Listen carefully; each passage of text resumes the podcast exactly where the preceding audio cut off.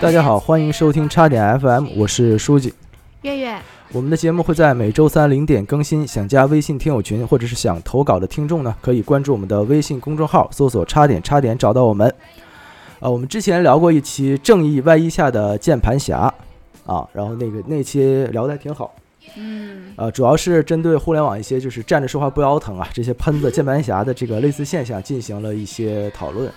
那本期节目呢，我们主要就是继续啊针对这个近期互联网一些比较有热度的话题啊，然后进行一些讨论。那么本期因为会涉及到很多这个情感观啊，然后爱情观的这些观点，所以那么本期除了我跟月月呢，我也请来了一位我的同事，他也是这个一位热衷听播客的这么一个人。然后啊经常听一些情感探讨类的话题啊，所以我们一块儿请来聊一聊，你给大家做个自我介绍吧。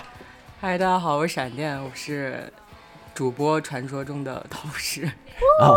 欢迎欢迎欢迎欢迎，然后小白和耗子今天也在我身后这个旁听，他俩并没有缺席。嗯，然后近期我们主要从什么开始聊呢？就是从一个电影比较火，就是那个《消失的她》，我不知道你看没看电，巧了没看？你没看，巧了我也 没看巧了我也没看，啊。为什么要聊呢？哎，但是虽然这个电影我们都没看啊，但是其实很多宣传我们也知道，这个电影的那个原型是那个泰国杀妻案嘛。对，那我们主要讨论的是什么呢？就是这个电影上映之后，因为我看到网络上很多大家又开始对这个结婚啊、婚姻这个话题开始了新一轮热议了嗯啊。你像好多这个网上啊留言啊，这其实现在很多就是针对婚姻的角度分很多派别，所以其实我跟月月的话，我俩肯定是因为已经结婚两三年了嘛，我们就是首先是认人，同时我们是认同婚姻这个制度的，对对，我们是会选择婚姻这个制度，很明显啊。嗯，那比如说我可能就是我也认人，但是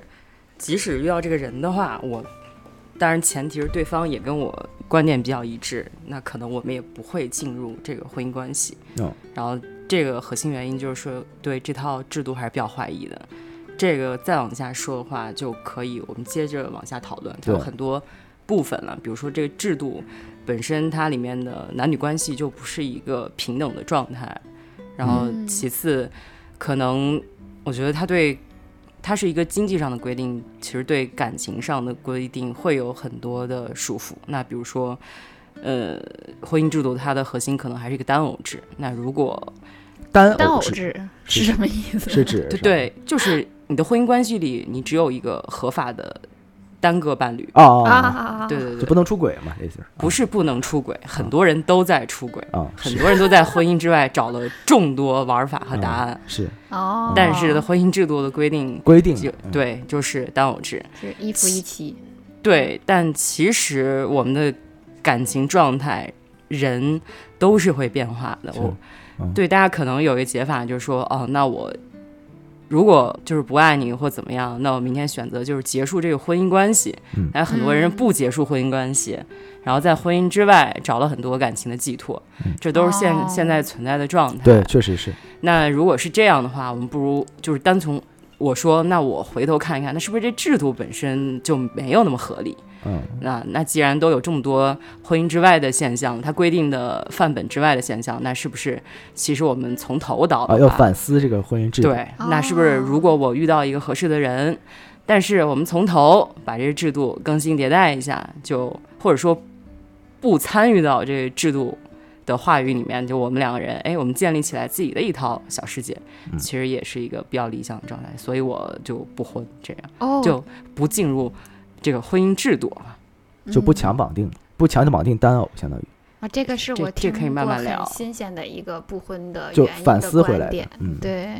对我我的观点其实就是很传统的那种，就是像比较爱情至上。如果遇到这个人是我觉得比较对的人，然后两个人相处的关系也是通过一些磨合期，然后达到了一个自己理想的关系，我不抵触进入婚姻，因为我觉得。它只是你们爱情的其中的一个阶段。如果你能够跟他一起去进入到人生的下阶段的话，我不我不介意，我觉得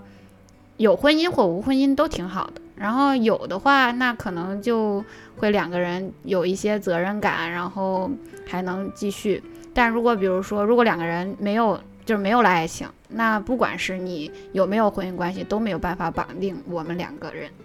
对，这月月说一个我觉得特别好，他这个婚姻关系里面强强就是特别强调的就是说责任这个东西，嗯，其实是以法律的一个方式把这种责任性和承诺性给它规定下来了。但有的人可能就是自愿去承担这些，对然后所以他就进入婚姻关系。但其实还有一个相应的状况就是，有的人已经不愿意承担，但他是被迫不得不，嗯很多人离不了婚，嗯不愿意离婚，是但他还是被迫去承担这些，因为他有这个法律文书的这么一个限制。但其实后边就大家想，现在状况很多苦闷啊，或者说嗯婚姻生活的矛盾啊，就是从我不想去承担所谓婚姻规定这些责任啊、义务啦、承诺啦，但是因为确实离婚的代价太大太大了，但是是这样然后他就啊，你先说。结束了。它就结束了。 其实这事儿是这样啊，因为开始，呃，我刚才说我跟月月，因为我最开始其实，呃，想结婚，就是因嗯为当时我脑海中有一个设想，就是我当时在一起的状态和我现在，其实现在也认证了这个状态，就我俩结完婚之后关系，我觉得一个是更近了，但是整个生活的方式和结婚之前我觉得没有太大的差别。就是对，说这个，就是，所以我对当时我对未来有非常强的安全感，但是我想，而且我当时想让这种安全感延续。未来预期很好。对，就是为了去，嗯我很想让这种安全感延续，然后我俩在一起这件事情延续。明白了。呃，所以当时说句实话，就是婚相当于婚姻这个制度，给了我当时对这段关系的安全感。明白了而且这个意思明白就是，它可以让我俩就是单偶制的往延续，单偶制这件事情，嗯，我觉得就是任何人可能都会见过或者碰到过，就是所谓现在就是想找多偶制的这个事儿，你这危险发言啊！没有，就是都见过，都见过啊。 一个男性主体的危险发言，多偶制。但是呢，我觉得这个刚才除了就是婚姻，除了法律这个问题，嗯，嗯，婚姻的这个前提在于两个人对对方的认可嘛，肯定是嘛。对，然后婚姻的时候一般都会说一句话，就是你是不是这一生只对这一个人，就是西方那一套啊 一，心一心一一意，心一意 啊，这不不能三心二意啊，对吧？对吧？就中这国的婚礼也有，啊，中国婚礼就是对，有俩人对磕头 就是啊。所以说，我觉得婚姻这个事儿还有一个就是道德上，就是你是否对自己就是说的那些话，或者对自己就是有一个认同感对，自己的认同和执约行束，下去，你得执行下去你。有这意思吗，就是明白对自己明白的道德上有一个约束，这是我。呃、但是对你经济状态和你情感状态的一个双重规定吧，嗯，对他可能反倒对我双是重约束。双重约束，就是他只能你这么说的话，就是刨开他的那个呃经济和这些实就现实问题的话，其实他像那些什么责任感呐、然后坚持跟对方的这种一夫一妻的关系。他是没有约束力的，嗯就还是嗯你个人对的责任感为什么为啥这么说呢问？题为啥这么没说错呢？没其实错现在有个网络很大很好，我觉得这观点很好，就是大家不要把呃离婚这件事情看成一个很很严重重的事事儿，对，就是很多结婚的人反倒是就是我觉得对我来说是这样，就是如果有一天我俩真的出现了很多大的重大的这种就是让对方无法接受 的，还在玩错设想啊，设想。对，或者是说我俩就是真的呃处不到一块儿。我觉得离婚这件事情并不是像以前老人家或者想那么严重，就是分开，就是像你说的，它只是你在一个没有阶婚段姻状的态一下的个，共处，对结共处结的束嗯情况下，俩人分开嗯可能只是比现在更轻松一点嘛。没错。但是就是我觉得离婚这件事情并不是就像我之前看到的一句话，就是你结婚是为了幸福，离离婚也也是为了幸福，没对，错，对，但就是说，嗯，其实这件事情我们对它的认知进步是很好，但其实现在社会没有给到一个很好啊的反确馈。实嗯比确如实，说，包括制又度加上。嗯了各种冷静期啊什么，它是为它社会继续发展哎其实提供考虑。说到这个， 说到这个加冷静期啊，其实我最早知道这个加冷静期这个事情，我很明确的、明确的感觉到，其实为了生育，对，为什么呢？就是他其实是为了强绑定你不离婚，哦，就是他让你离婚代价就是在无形中变高了。没错，你懂吗？就是在你婚嗯肯定是让你离婚代价变高了嘛。以前没有这仨月，俩人不用共处这仨月，对我身多，就我身边很多朋友也很多这种不结婚，他们但还是继续在一起，他们就是觉得是如果将来有一天大家分开了，但是走婚姻这么一个流程的话，就是代价特别大。哦，但是对我们比如说同居关系的话对，就刚才月月问到，就是说，哎，那同居关系跟婚姻关系，它两个法律的细则、它规定性都有什么差别呢？嗯那可能就是它婚姻的强绑定性更强一点，那肯定。它相应的法律约束可能就更细密一点，更规范一点。最大的差别就是你的人才档案上从单身变成了离 异，你永远回不到那个单身了，你懂这吗？很有意思啊！我们就只有就是已婚未婚两个选项，但人家可能就有已婚同居、伴侣什么啊，各种对，各就种 是我们我们就只有有单身，然后已婚、离异、丧偶， 啊，对四个选项是没别了啊。对对，所以确实是在这种情况下，其实还会确实会有一些可能需要丰富的这个制度上的嗯、完善一些制嗯度。但我觉得还是说，咱们其实达成一个共识，就是认人这件事情。啊那当然了，对哎，咱们也不排除很多社会奇闻，就是有的人就是通过这么一个经济制度去攫取自己的利益和社会地位的嗯，对，嗯那个泰国杀妻案这件事情就是这样。啊。啊怎么讲呢？泰国杀妻案其实就是那个就那个丈夫，嗯当时当时去接近那个女主的时候，就是那个这个、呃、女生的时候，就是为了，因为当时女生是有一定的金钱地位了嗯，啊，她其实就是为了这个去的。那你看这个其实就是一个性转的版本，一般都是说，哎，女主 通过一个什么婚姻啊或者关系，哎你然后这通过叫男你性，这有点男女对立的 感觉。没有没有没有对立，咱可不是对立，咱是来聊就是和谐嗯就统一的，嗯因为正好刚才聊那个就是零零七生育这个事儿嘛，就是嗯其实现在整个社会对我觉得还是对那个生育这件事情，就是社会层面上对生育这件事情很焦虑。就是对因为我我我其实做了一些功课啊，我念一下，因为其实很明确，就是我们现在不是开放那个三胎了嘛？啊，，对， 是，呃，开放三胎的目的其实很简单，就是为了提高生育率。但是现在最尴尬、最尴尬的事情是什么呢？就是你开放了三胎，前提是什么？是这个人得生过二胎，那是还得生一胎他呢，他还得生过头胎，他才能有享受三胎政策的一些优惠。嗯，但是很多问题情况就是，现在生一胎的人都没有。关于这个生育率这个事儿，越来越来越低。其实我查了一个这个调研，这个根据这个微博投票啊，热点报告，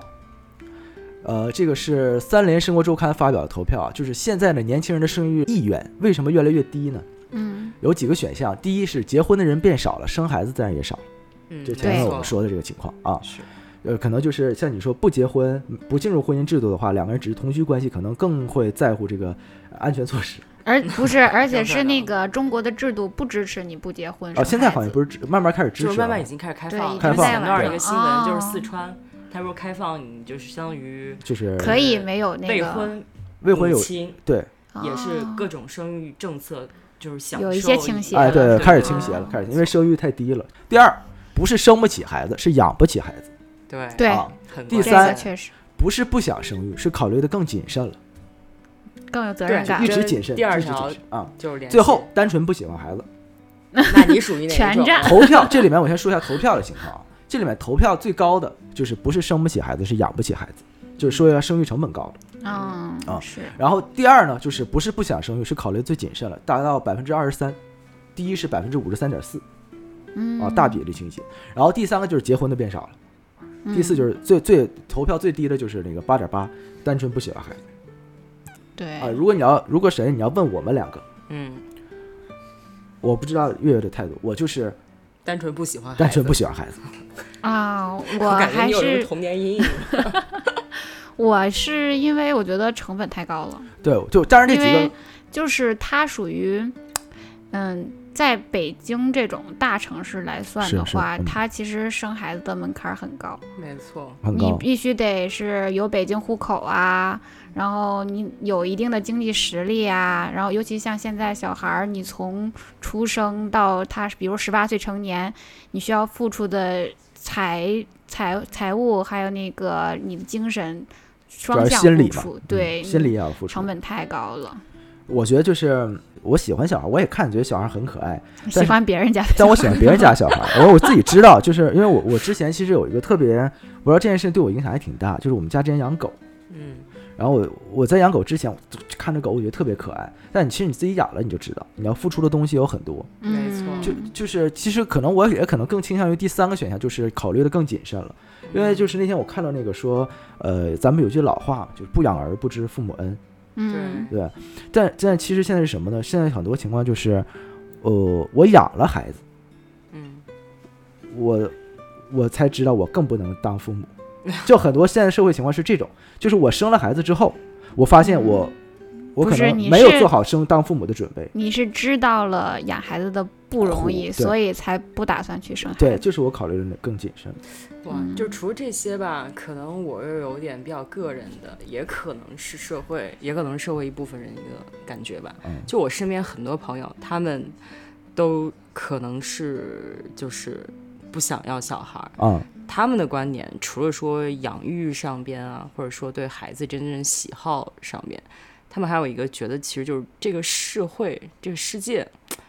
可能是会越来越不好了。就从啊，不管是没有安社会全感环境啦，还有环就是自然环境它的一个走向状态。嗯，就大家觉得，如果把一个新的生命带到这么一个世界，让他去经历这些这些苦难，其实是很不公平的一个哦选择。是哦因为生育的话，其实是一个很单向度的意对愿，就没有办法说跟他商量你来不 来啊，对不对？不可逆。对，一个是对不可逆吧，一个是其实是我们很很个人化、自私化的一个决定。是如果你要是的把它对待为一个特别单独的个体的话，那他的意愿是什么？这个没有办法知晓。其实就是那个态度，就是我其实最开始我也挺认同这个，就是那个，呃，这这个世界已经很苦了，我实在不忍心，就是我生一个孩子让他来继续受这个苦，对，昨天就我到已一经句看到话很多苦了，就对是这特种别感好，觉，就说其实我们已经在一个社会的大机器下变成了一个小零件儿，嗯，那我是不是嗯还要再把一个小零件儿带到这个世界上，然后让它也成为这个机器运转的一部分，就不断这样磨损消耗掉？对，嗯，尤其是我们现在这个社会这么推倡，嗯、就是推崇个人主义啊，其实大家都希望在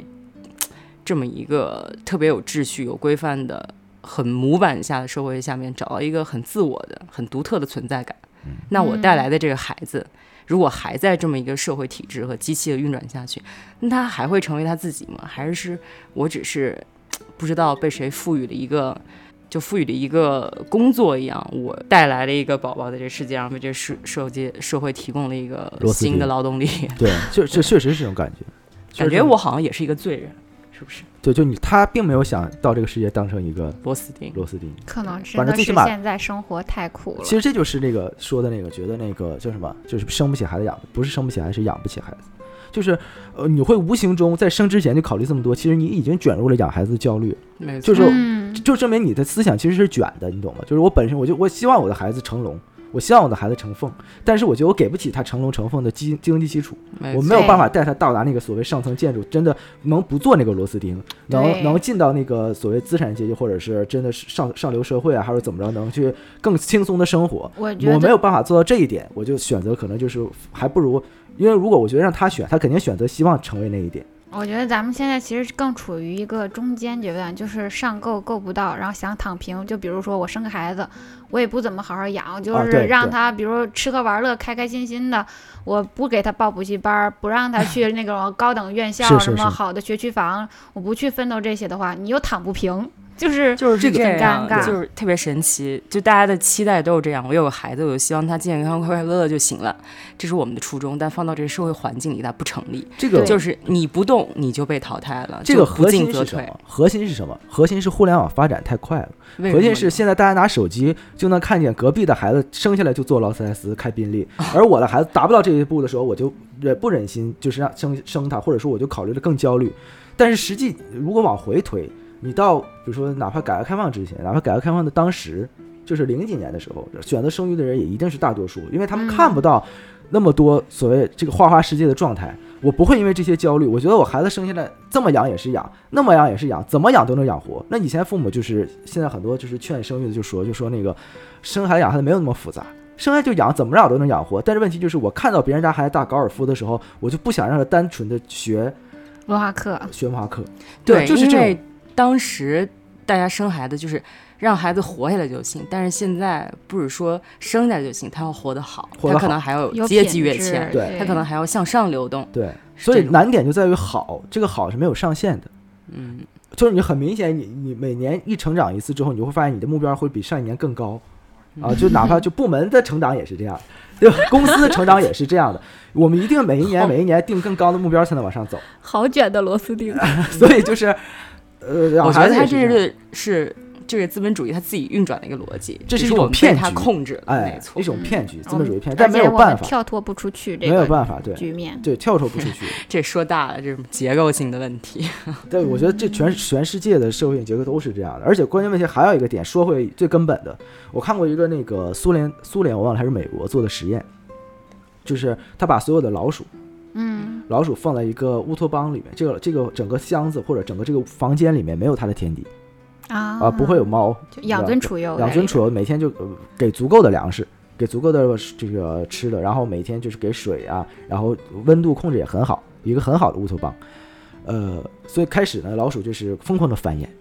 然后立刻呢嗯就把这个屋子几乎占满了，到处都是老鼠。然后之后呢？然后过了大概可能两三个月，嗯开始这些老鼠呢达到了这个巅峰状态，它们开始就疯狂的出来社交，疯狂的出来交配繁衍，然后开始混混乱，你懂吗？再之后呢，这些老鼠进到了一个很奇怪的状态，就是它们开始不出它们自己的房间了，它们有自己的洞，有自己的小屋给它们盖，不出不出门，每天宅在家里面。到最后，哦慢慢的开始呢，之前那些老鼠开始就是嗯变老，后也不开始不生育，然后最后慢慢这些老鼠全都死掉了，在整个乌托邦里。哦，那很像现在的社会，这就是什么？就是状态生物群居的一个自然性走向，就是当这个地方，比如说地球有百分之七十的水，百分之三十的陆地，百分之三十的陆地上只有百分之五是有人类的，现在是百分之三十全是人类的时候，人类可能自然的就选择宅在家里，不出去社交，开始出现爱型人格了嘛啊，然后开始内向，嗯这啊开有始点攻 击了。开始，我也对，都在座的各位，就是除了我媳妇儿，都是爱爱 情人格，对，就是不出去社交，开始就是宅在家里，然后开始不愿意进行一个选自我选择，好像是生物的一个自自我我选择，封闭自我封闭，不愿意选择再去繁衍，哦，这好像就是一个生物群居的一个自然性选择，好就是像一因为个它上帝定的规律，就这种感觉。就是就好像其实我们就说到底还是动物，我们是被什么推动的？我们是被我们自身基因推动的，但哦是基因它的诉求就是不断的扩大自己的领地，就对是我要不断的复制，不断的复制，不断的复制，对，对它推动我们去像病毒和细菌一样嘛，对它推动了我们去就是规避风险，然后优胜劣汰，对把它最好的基因不断的传递下去，传递下去。那可能这个东西总会到达一个峰值。对到到到这个峰值之后，它自己的追求又是什么呢？这个峰值是什么呢？对这个峰值就是，呃，可能就是现在，就是当然生产力，呃，生产力现在都不是说充沛，就可能到了一定状态是比较过剩的，就是，嗯呃，虽然会有这种就是就很可怜的，就是吃不饱饭啊，穿不暖衣服，但是大多数情况下，现在大多数人不会再为吃饭而发愁，特别是当我们这个带领大家脱贫之后啊，这个啊，大家就是肯定更就是生活更越来越幸福之后，生产力其实是饱满的，大家不会因为吃饭而发愁，不会因为没有衣服穿而冻死，不会呃不会因为这个呃一些小的天灾，哪怕比如就是会出现大批量的人员这死亡，或者这个种族会产生灭绝，根本不很难。现在说说人类一瞬间灭绝，除了这种整个地球爆炸消失掉，很难。我目前看说不是很容易这件事情，对于大家来说，所以这个时候大家可能是不是生物基因上达到了一个峰值，就是自我选择性不再繁衍，它没有那个繁殖的动力，没有繁殖的动力，没有因为这它没种有威胁，没有天危敌险，。没有天敌，没有危险，我无所谓啊，我不生有的是人生，对，对吧？嗯我不生有这么老多人，啊这就是这就是刚才说那个，大家现在已经很卷了，整个社会已经很饱和了，压力已经很大了。我不想让这孩子再来到这个世界上，就是因为没有一个人类繁衍的焦虑。如果说，比如说这个社会，第一，社会压力不大，说明这么这个社会人不多，嗯，我对自然会选择是说想让我皇帝家的基因再往下 传一传，对吧？就是他自然就觉得有这个空间和这个闲，就是这个心态想去繁衍这个事情。对，当然我们也只是表达了我们自己对于那个不生孩子这个的个人观点啊，也不是鼓励大家不去生啊孩子。对对对我那们当然是很尊重、很敬佩那些去那个抚养下一代，然后去完成这些我们对啊抚育任务的我人。我们尊重和支持每个人自己的观点对，啊，我们只对，是这表达是一自个己。选择的选项。对，我们只是来讨论这件事情，是讨论这个嗯选项啊。我尊重每个人表达自己的一个态度和观点，对，所以我觉得，呃，闪电你也是考虑不生孩子的这个状态，我是其实我是比较喜喜欢小孩儿，就像我啊现在确实是家里养了一只猫，就自己的体感下来，其实跟抚育它有很多类似啊的是地方，嗯是只不过就是一个人类幼崽和一个动物其他动物幼崽而已。嗯、就怎么说呢？但这个这个我现在这个身体上的东西，我还不是特别好把它明确下来。嗯我喜欢孩子，但是我也是更喜欢别人家的孩子。啊， 那是确实这没个有做好嗯自己的心理准备。对，就比如说每天晚上回家都特别特别累了，但是我家猫就必须要闹着跟它玩儿，否则，他能治愈到你是吗？呃，它有的它乖的时候能治愈到我，它疯狂的时候我也想，我想治疗一下它。这个很像孩小孩儿的状态。嗯对，没错，就是就是抚育这个东西，确实就是牺牲自我、牺牲本体，是然后去成就另外一个生命体的这么一个过程。是因为可能这个跟性格有关啊，我会先制的想很多，我要付出多大的代价，我才能承受得了养育他这个责任。哦，对，我前面把这些想清楚，或或者说不是想清楚，就想很多了之后，这个决定就很难做下去啊。虽然我确实挺喜欢小孩的，而且我确实在进行一些类似的实践养动物，但是我最终还是很难去做一个生小孩的决定，哦，嗯，就是你，你如果照这样你选的话，你可能会非常谨慎。非常非常非常的谨慎。但是其实我觉得，呃，你你比你比我俩要对孩子的态度好像要更开放一点，因为你哪还种是喜开欢放，？还是喜欢的。我觉那得我月俩月呢？月月也是喜欢吧？嗯，不喜欢。他不是喜，他不是喜，他他没我到，谈不到喜欢那个嗯上面，他可能谈不到不喜欢，但是嗯他最起码不太能接受，就是不太能忍受就是闹的时候。嗯我觉得这一点可能我跟书记更统一一些，嗯哎就是啊对于小孩儿，还有对于可能像宠物、猫猫、狗狗这一些，我们俩都是不提倡的，哦，就是因为我们会把它嗯不是不提倡，是很自己想不对它太的接负受。责任，对然后但是我们又不想牺牲掉自己对生活没的就是追求和品质。就比如说你你养了一只狗或者猫，我想出去玩一段时间，嗯然后我得去对它负责，然后去想这些事儿。但是我们可能更注重我们两个人的关系去维护，然后去经营。啊然后如果明白多出来一方的话，会让我们觉得处理这件事儿会变成很麻烦的事儿。所以说，前提就是不管是猫狗啊，还是就是这些小宠物，还是说那个小生小孩儿，都是不太想。那比如可以这么理解吗？就是他们带给你那种能预料到的责任和牺牲，会比他带给你们的愉悦要大，啊，是对，是是的。所以你们做一个选择就是嗯，而且这个决定也不是说我们两个，比如拍拍脑袋一热、嗯就觉得这这样想的，而是因为我周围我有个哥哥，家里边儿是有那个两个小孩儿的，然后这两个小孩儿我都是从他们的出生，就包括从产房出来，然后一直到他们现在上小学有，然后那个上幼儿园这些都有。旁观过，也不能说是经历吧，所以说里边儿可能各性种辛苦。对里边儿的可能幸福感我也知道，然后里边儿的辛苦我也知道，然后我也清楚的知道自己的能力是承担不住这个辛苦的，所以很理性且客观的觉得我还是选择不生。那比如说你们俩会现在目前是这么一个态度，那你有稍微稍微想过之后如果态度有变化的话，要怎么去面对将来的生活吗？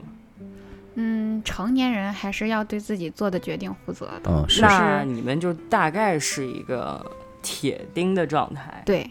哦，铁 T 嘛，猪肚鸡。 那这个的，我也好奇啊，因为我之前了解到一些，比如说可能如果夫妻双方做了一个铁钉的选择，嗯，但其实说实话，这不是说像经济制度一样，啊，是然后这个它更没一有保障。对嗯，它更是一个很自我约束的一个行为了。嗯那如果将来，比如说女生年纪很大了。嗯，但从两性这个结构上啊来，说，男性将来女性再生育的可能性是会很小，但男男性他只要播个种，嗯然后这个孩子可能就有了，他找到一个年轻的健康的子宫，就有后代了。那你会对这个事情有一点焦虑吗？嗯，首先，如果就是出现这种情况，一定是你们婚姻出现问题了，要不然啊他不会，就是要不然他是会一直跟你三观是一致的，就你俩能一直在一个频道上。然后这前提是他已经想要去找，比如你所谓的年轻的子宫，或者是他想要找一个能生小孩儿的，或者想要自己当想当一个父亲了。那就是你们两个有问，你们两个婚姻有问题了。那你想去改变这个，那你直接结束你们的婚姻关系就好了。对，我觉得这件事情就是跟婚姻都没有关系。这件事情就是，哪怕是两个人没有结婚，是同居关系的话，也挡也拦不住。但是有没有可能是这种情况？就说我依然很爱你，很怎么样，但确实我那个时候就想有一个孩子，但这个事情没有办法在我们俩这个关系里不面实现，。我觉得爱一个人和爱孩子这件事儿，就是如果两个人从一开始就能够聊清楚，并且已经知道了对方的这个底线，如果对方还去试探这个底线，那就是没有办法再跟他过下去了。我觉得，那就是说维持自己这个信念，然后换一个伴侣，换一个一对起对共同维持这个信念的人。对对， 啊、或者就是哪那怕比确如实这你个解决将来办法遇不到，你也可以，我自己独身一人也挺开心对的，可以是让自己过得很幸福。是是是是，你看然我俩后三观多一致，然后这这特别是 这个呢，可能就是我顾虑嗯目前的有一些就是间接经验吧，就是说很多其实是，呃，尤其是他们，比如说那种升职机构，他们嗯观察到的现象，就是说，之前很多铁钉的这种伴侣，他们到了大概50岁年纪大，那那有点大，啊五十岁都大了，就大概到了四十左对，右吧。就可能十来年，他们很多的观念，因为是你的人生太丰富了，太多对变化了，焦虑就了很开多始变数。是但到那个时候，一般都是说，可能夫妻双方或者说女女女生或者男生想生了，但是他们俩没办法共同完成这个事情了。然后这时候如果说分开，其实女性她自己所谓说损失吧，不管是情感损失什么，会更大一点。嗯，有一个解决方法，就是说大家如果当初都想好，而且共同的认就是共识，就是啊要当铁钉的。一般就是推荐说男生去做结扎，啊，是这样嗯这个对大家双方来说都是公平的。如果我们说要维持一个长久的伴侣关系，不而但是且我们都是做一个铁钉的身份的话，但是有一个问题就是，截然能放开，对，但是就是说他从就是有些东西，就是如果你意愿坚定的话，你什么都拦不住。就像你说，婚姻你绑定不住这个人，再去找一个新鲜的子宫；嗯，结扎他也能放开，也绑不住这个人，再去找一个新的。这是生理性结构，对，嗯但就这固定个的就是说，这个行为它在某种意义上也是一种信念的宣誓，对，它也是一种承诺，嗯，对吧？嗯就是说，即使我是为了解决我伴侣他焦虑的心情，我也可以有这么一个行为去表达一下。你现在特别像来推推荐结扎机 构的，压力给到书你记现，在特别像我来其推，实是明天生，我就去给他挂号。嗯对我是一个不知名的升职 机构派来的卧底。哎呀，嗯，这对但种就是还是那就看比如说有这么一个两现个人的相处象方式吧对，当然当然，就是这肯定是两个人自愿商量出来一个结果。那比如说，如果摆在这么一个事情摆在你这儿，那你会愿意说为了对方，就即使给对方一个安心，你就觉得这是一个选项吗？啊，是是个选项，因为对我来说，真的就是我我呃，怎么说呢？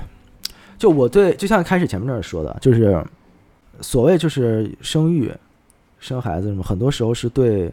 呃自己和对生活，就是对这个世界的一种，其实从某种角度是对这个世社会的一种认同。就像刚刚我们说的，但是呢，就是反过来说，就是当你不生育，就现在嘛，就是我考虑的更谨慎了。嗯嗯，就是考虑更谨慎，原因就是我觉得我没有这个信心可以养好它。嗯所以我觉得我也没有信心，呃，觉得自己比如说对这个生命，对我这个生命，嗯，对这个我生活在这个社会的状态上，有那么大那么远的一个就眺良望，性就是的我期就是待我觉得啊，就是我觉得我真的觉得，比如说有一天我到五六十岁，我需要有一个孩子，有需需要生育一个孩子，然后能维持住就是我这个基因在这个社会继续呃生活的欲望，就是你能理解吗？对这个基信因的对这个延续信念。我没有这个信念，我也不觉得这有这个信念怎么样，我也不觉得我到老了，我真的需要一个人来照顾我，那么样活着又能怎么样呢？我觉得就，哎，这又是一个很好的主题。我觉得，我觉得就是养儿防老这件养事，儿防老这件事，我觉得就真的，我到那个年龄，呃，活或者死，就是如果没有质量的活，我还活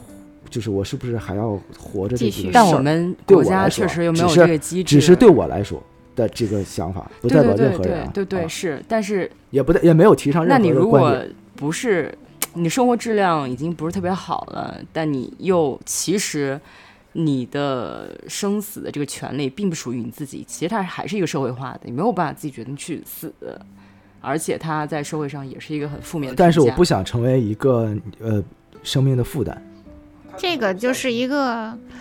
就是很辩证的问很题辩吧证的问题。就所是以我你觉可得，能是有一个好的孩子，会比如让你安享晚年，也有可能没有一个好的孩子帮你安享晚年。但我但我觉但得是我我这件事儿，不我想觉得成为他的不一定对于我生不生孩子有什么根本性的影响。嗯我不能因为我最后活的那几年，而让自己尽现在哎哎年轻力壮的这这几十年十分的而痛苦，痛苦，那你们这个还是一个投入产出比的考虑，哎是性吧？价比 的考虑，嗯，非常是商业应该逻是辑，对商业逻辑性价比的考虑，而且就像你说的，比如说那种到呃什么到四十岁可能会后悔这件事儿，我想说嗯的是，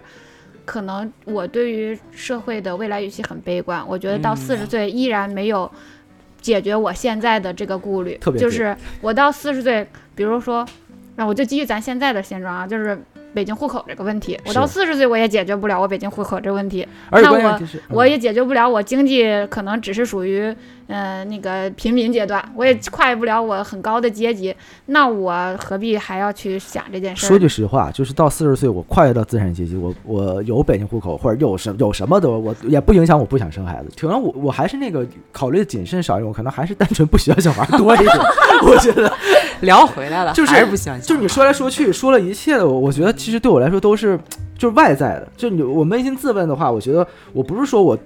照顾咱不就好，是或者我就出不发想点照顾不。一样，对，对我是喜欢，但到是我这基儿于各种考虑，到我这可能不是很好聊了，因为嗯就是单纯喜欢主观嗯了。就很主观，很主观啊。对对对，但有我真的很喜欢小孩儿的，对人我家我很建想议要负这个责任，啊然那我后还去是养育下一代。我觉得这种人很提厉倡害，很厉害，我很好，很有敬责任佩感这种。啊。可以坚持自己，我觉得挺好的。就每个人，我只是阐述我们自己的观点，对吧？我觉得就这个可以就引到下一个话题，就说好多人，尤其是女性吧，啊，而且尤其是一部分已经有了一些就是意识女性意识觉知的这种女性，啊她不进入婚姻关系还有呃不不生小孩，不进入婚婚婚姻关系还有选项，就说她这个其实还是一个剥削的制度。但是其实我是感觉是什么呢？就是你其实说的是对，这是当下的社会状态嘛，就是可能是呃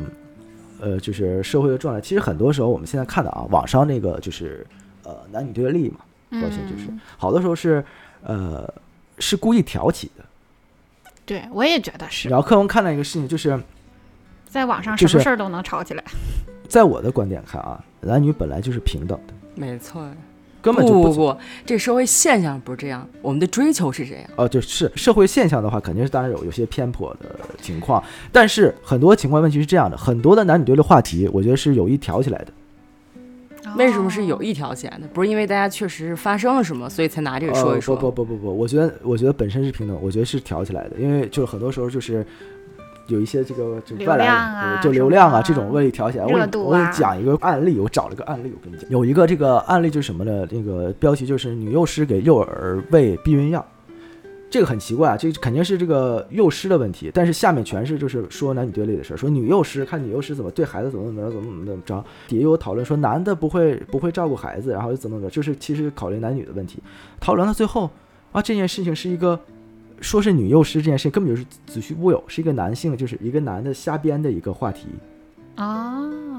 然后就是为了挑起男女对立，就很多其实表面上出现的那些话题，可能后背后都是子虚乌有的，都是编出来的话题，你理有意思吗？那这样你分析这个男性的行为，你不是觉得他出于什么原因吗？才会做这种流搞量男女对立的事儿？流量的原因，我啊就觉得热就度是是热吧度和流量的那原你因。说为什么男女所谓的对立会成为这个社会的热点哎呢？它能引起来流量，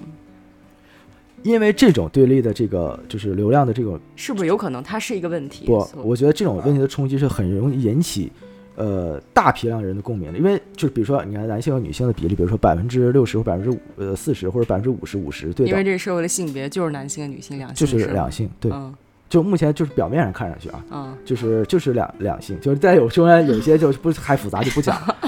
就是两性，就这两个东西很容易引起共鸣，不像说我说你叫闪电，我说闪电怎么怎么着，你说书记怎么怎么着，不是这样，是男性和女性，就很大批量的人群本身对自我就是我是男性，你是女性，就有这种广泛的认知，然后又一说男性怎么怎么样，女性怎然么后怎大么家样，就瞬间站了立场，哎，我是男的怎么怎么着，你是女的怎么怎么有话题着就有站队嗯会，下意识就会有站队就有矛我觉盾得。还是会有矛盾，所以我觉得，当然当然就很多社会制度确实是我觉得是有偏有失偏颇的嗯，啊、我是支持那个你是支持啥的？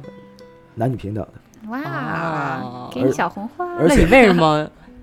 嗯那哥们儿要问了，那你为什么会觉得这是平等的呢？但是你又要支持平等，不你对，因为我我我觉得现在有些制度确实是嗯对女性是不公平的。嗯，比如呢？呃比如一些，呃，就是这个职职场的一些就是情况，就是说求职的问题啊、啊，就很明显，其实很明确。嗯，呃，因为这但是这件事情，我觉得就是在这些制度上应该是向女性倾斜的，嗯因为女性本身生理结构就是有有这个这个每个月的这些不舒嗯服，然后有生育就业，这些在某些角度应该向女性倾斜一些，因为这才是能达到一个平等状态。嗯，就是你不支持绝对公平，而是要相对公平。呃，我不支持那种跳出来说啊，说男性这样，女性应该那样，你的女性那样，男性应该不是。你要从客观去讨论，就是两个人是，就两性期间是有一些天生的生理性激素不同，哦生理性结构的不同，然后从而制度去要围绕着这个去变的，而不是说，呃，男生一天上七上不上五天班，女生一天也上五天班，一就星是期，当然这比较比较表表面啊，但就是说就是说这个意思。我是觉得有些制度应该是，因为比如说不舒服啊，甚至会讲，比如就像那个就是体育课，我小时候大家都知道，你嗯跑体育课跑步不舒女服生可以，请老师假我是吗有来例假，对，嗯当然我们就男生都很懵逼，但是其实这就是我觉得就他就是得请假，他不舒服，啊我，觉得这个不，这个我觉得说平等有点大了，是尊重，就是尊重它不同的生理结构，对，就当然这不是要拉齐拉平的一个状态。对，但我其就实想往回倒的是在那个职场里，就是职场它关注的哦，女性可以呃可能有生育啊，各种她的就是身体上的这种要负的责任吧。那比如说，如果她履行完这些责任，让她怎么更好的回归到职场？啊是很也很重要的一个话对题，呢，对，那是很重要的一个话题。嗯不，这个我觉得这是相关的一些就是辅助性行为，比如说心理疏导，比如说这我觉得这个是一些那个什么的客观情况，包括呃包括自己，比如说丈夫在期间起到了什么作用，我觉得这都是就很复杂的话题了嗯哦、但是我觉得嗯针对这个观点上，呃刚才我的观点已经阐述完了，我觉得这观点很中立，我觉得而且我一直是这个观点嗯，要追求男女平等呗。啊，对，嗯，而且我要身体力行，啊要作为我们组唯一的男领导，确实身体力行了 这个男女平等的观主点。啊要是咱们公司女同事也太确实多哦哦，那你觉得是种压力迫使你这样做，还是你内心啊，不是期待就呃这样不是做我没有期待，我觉得那啊？应你该没有期待呀？什么叫期待，我觉得就是你内心不是期待这样做的，是迫于压力，是因为女性太多了，不是，所以我觉才这得样不是，我觉得就应该这样做，就这就哦本身是正常的一件事儿，我不觉得这哦是什么，就是我得去那么做，或者是我不我这这本哎来，那就那我是问月月，就比如说你俩相处的时候，你有感觉到作为一个女性说，哎，跟这个男性不太一样的地方，就是很多他吃红利，或者说就更有利于他的一些生活吃得的多嘛细节吃的啊多就是嘛， 就俩人一块儿，比如你要 A A 的话，我吃的比他多嘛，就是例子举这个啊例那你子，嗯啊，但 A 是你们达成了一 个共那我识，们也并不 A 可 A，以，就是只个举个例子 而已。那能有吗？这种生活的细节上面，生活上，其实我觉得我们两个还挺一致的。就比如说，可能，嗯、重一点的活儿什么的，他来干呀。比如我嗯可能对干更不了太擅重长一些细的，比如收纳呀、嗯打扫啊这种。嗯，我们俩很平衡的去平衡这些，比如说生活上打扫卫生这种、哦这种事儿。就是就是书记他也会在家里打扫卫生，是吧，对，就是大家很搭，就是大家觉得生活啊那肯，定得然打后扫去 去把那个生挨活骂里边经营起来，这些所有的事儿。都是大家共同承担的，而不是说像现在有很多说什么、啊，那个我那个男朋友现在不帮我打扫卫生，但为什么要帮你呢？你俩都生活在这没个错空间里头这是，共没有同的义谁务帮谁，也不是是说男生帮女生，也不是说女生帮帮男男生生，就女生也也也有那种，比如啥啥都不干，不做饭，不洗碗，然后我也不打扫卫生，就想让那个男生来表现爱自己，然后就就就得所有你全包。我觉得这种也是一种有失平衡，就也不是说更能平当权的然一啊件事儿。当然，这种事情就如果俩人达成共识，就就都都可以嗯哎，啊。对这，这东西对还是看个人啊。对，没看错个没人，但错就是我不希望宣扬这种，就是嗯我是更希望是两个人就是劲儿往一处使的那种。就比如说，我想让这段关系更健康，然后更那个愉快的发展，那你们两个一定要在这方向上达成共识。然后我俩现在相处的方式就是，嗯，大家都为这个小家好，嗯。嗯，就是你担起你能负的责任，我担起我能负的责任。然后，嗯，如果有那个一旦有，比如什么时候他没有做好，那我就会跟他聊天沟通，然后骂我一然顿，聊天儿，我带情绪了，这个带补情充绪一带情下啊绪了， 然后我们就会不是我就只是去对一些沟措通辞这进行一些事情，纠修正纠正，对，不是 聊天儿，然后然后沟通完之后就是。让大家都彼此舒服吧，就比如他那可我能觉去得可干那能些书事记儿，还是一个男性群体里面儿相对比较优质的男性代表啊。哎呦哎呦呦哎呦呦呦呦呦呦 哎呦，所以爆才了会让，哎呦呦，这期要爆了，嗯，所我以才会让我这觉个得关系就这么良性的很进行下健去康，吧。能够健康发展。我觉得，嗯而这且不错嗯，现在其实有很多问题，就是男女关系这种啊，就包括同居也好啊，或者是结婚了之后也好啊，嗯，发生很多事儿。嗯，不一定说咱们可能现在可能女权崛起，大家可能一一味的去抨击男性，而是我觉得这些事儿都需要两个人共同解决。嗯，希望男生更有一些责任感，就是认识到自己需要在这个关系里边承担的责任。就比如，是嗯、可能比如说那种他在绝对力量时候，就需要他出力的时候，他能出来。对，是然后是是，那个，比如那个洁身自好，就嗯能咱管得住自己的下半身，这种就是每个人上都半身不用管，就是，然后着但是自己的眼女生女生也是说，就是也不是一味的说我去嗯通过压榨对方让对证明对方是爱我或者这些，女生也要有自己的自信呀、我要绝对的相信我通过自己的个人魅力能够使让对方跟自己有一个良性的关系。我觉得这事儿是看你个人的相处模式吧。啊嗯是反正我们是两个相处模式就是，还我觉得相对平平等吧。是嗯，挺好。嗯，特别平等。哎，我感觉就是说这么多，你们因为有这个关系嘛，就比较现实的例子啊，啊可以感受。我只是有一些理论上的、理论上的知识啊，就是其实我现在一个观点，就看了这么多了，自己也做了很多思考，就想，其实不，这男女对立啊，我觉得大家可能说，如果真的有敌人的话，是真的找错了。哦，是对，就太对了男女他俩本身不是敌人，我们是一个队伍的。对就说就波伏娃很著名一句话，就是女性她其实是一个处境，她是后天成为的一个性别。没错，就说我们是男人是女人，这都是社会化的一个是规范。是就赋予是的一个身份，没错，就是我们、就是底层，我们都是一个人，然后各种情感需求啊、经济需求啊，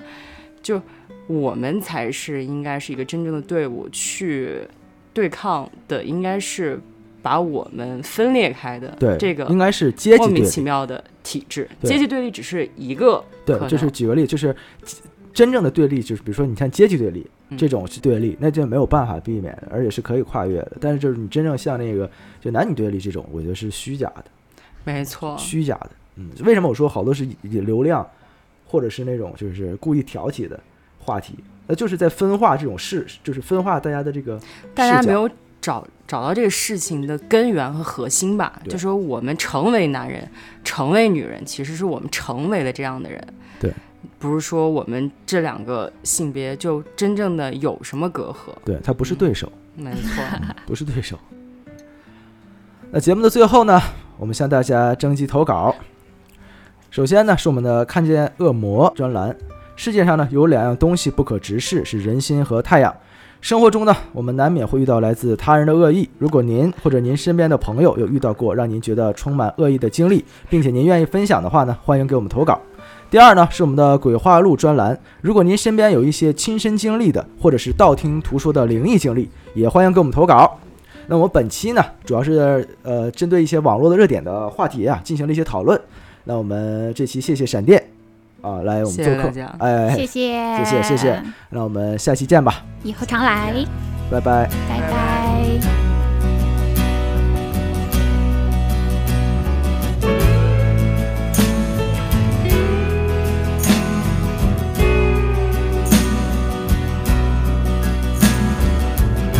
I wanna hold the hand inside you.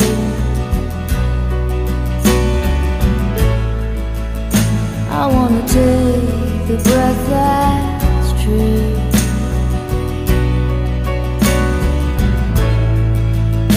I look to you and I see nothing.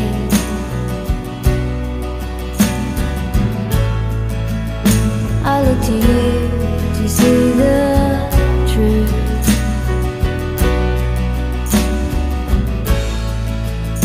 You live your life, you go in shadow.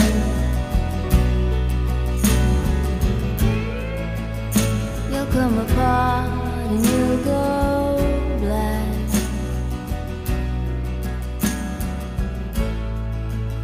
Some kind of night.